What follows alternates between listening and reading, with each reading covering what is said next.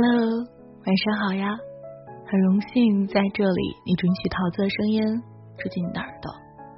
下午的时候，有人问我什么最难得，想了想，每一个真心是最难得的吧。常言道，千金易得，知己难求。每一个真心对你的人，都是生命中最大的宝藏。人海茫茫。会遇见无数人，除开泛泛之交，能够真心相待的人并不多。正所谓，相聚是一种缘分，相知真心靠修行。王安石有言：“人生乐在相知心。”彼此的理解和支持，真心相待，是两个人相处永恒的主题。梁实秋与冰心的友谊。一直被人们津津乐道。冰心跟吴文藻刚结婚的时候，梁实秋去看他们，在房间里逛了一圈就出来了。冰心正疑惑的时候，梁实秋拿着烟和茶叶回来了，说：“房间什么都好，就是少了待客的东西。”之后，梁实秋去了青岛大学教书，常写信向冰心描绘青岛的美丽和惬意。又鼓励他多写诗。抗日战争后，冰心去日本执教，不惜花高价收购杜甫的诗歌集，因为他一直记得梁实秋喜欢。此后两人断了联系，待到已是耄耋老人时，终于辗转联系上了彼此。一九八五年，梁实秋的散文集《雅舍怀旧》出版时，冰心欣然提笔为此书写序。鲁迅说：“感情是两颗心真诚相待，而不是一颗心被另外一颗心的敲打。这世间最动人的是心与心之间的关怀和慰藉。你懂我的理想和目标，我亦支持你的追求和情怀。”原子弹之父钱三强与妻子何泽慧相识于大学校园，毕业后，何泽慧女士。在德国留学，研究取得了不错的成绩。她兴奋的写信跟在法国的钱三强分享。此时，钱三强也正思念着她。看到来信，他高兴的写了封求婚信。两人婚后，正值国家迫切需要人才。钱三强想回去，话刚出口，何泽慧就答应了。回来的第一件事就是筹建近代物理研究所。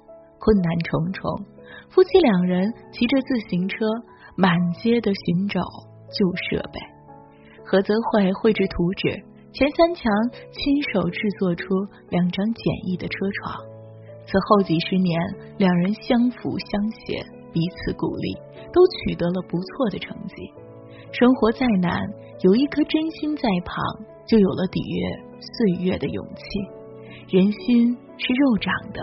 真心永远是最抚慰人心有力的力量。世间沧桑万变，得一颗真心足以慰藉平生。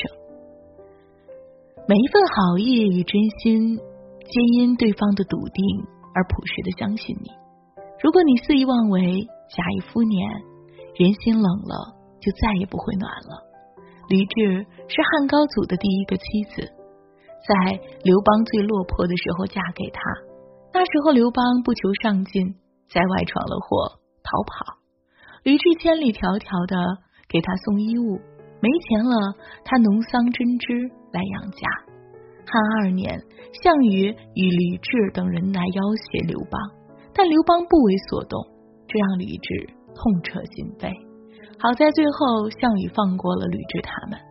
刘邦称帝后，身边常陪伴的是一个戚夫人，只留吕雉料理家事，也很少来看他。刘邦的种种狠心，终于伤透了吕雉的心。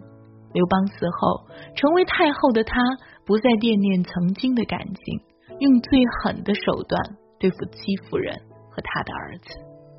再深的爱，也经不起辜负；再真的心，也经不起伤害。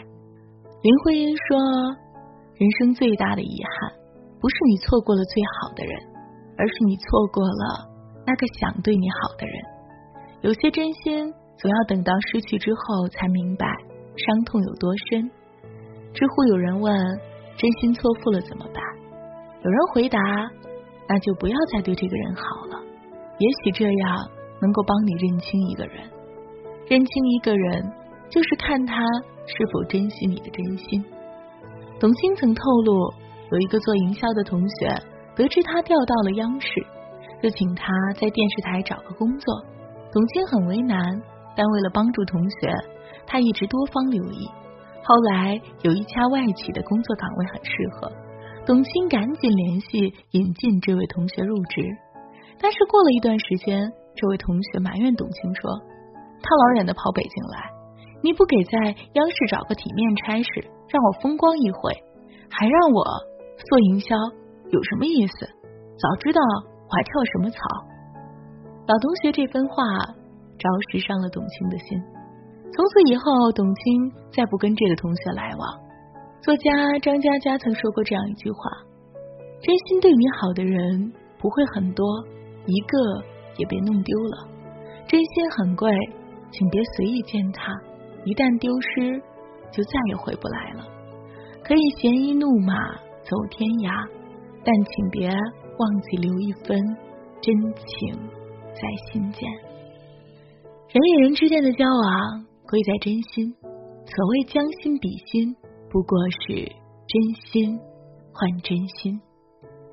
宫崎骏曾说：“请记住那些对你好的人，因为他们本可以不这样。”当陪你的人要下车的时候，即使不舍，也该心存感激，然后挥手告别。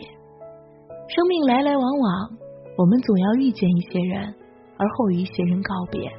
不管何时，真心相待过，就没有遗憾。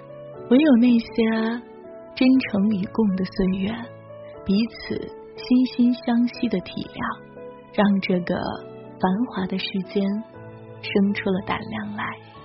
纵然岁月苦寒，有人真心对你，就是希望和温暖。所以在来得及的时间里，请用你的真心去回馈，去感知每一颗真心。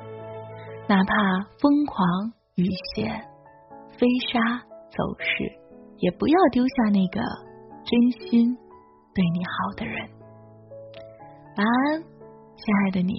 如果你发现你身边也有这样一个人，别忘了好好的对他。我是桃子，每晚我都在哦，明晚见喽。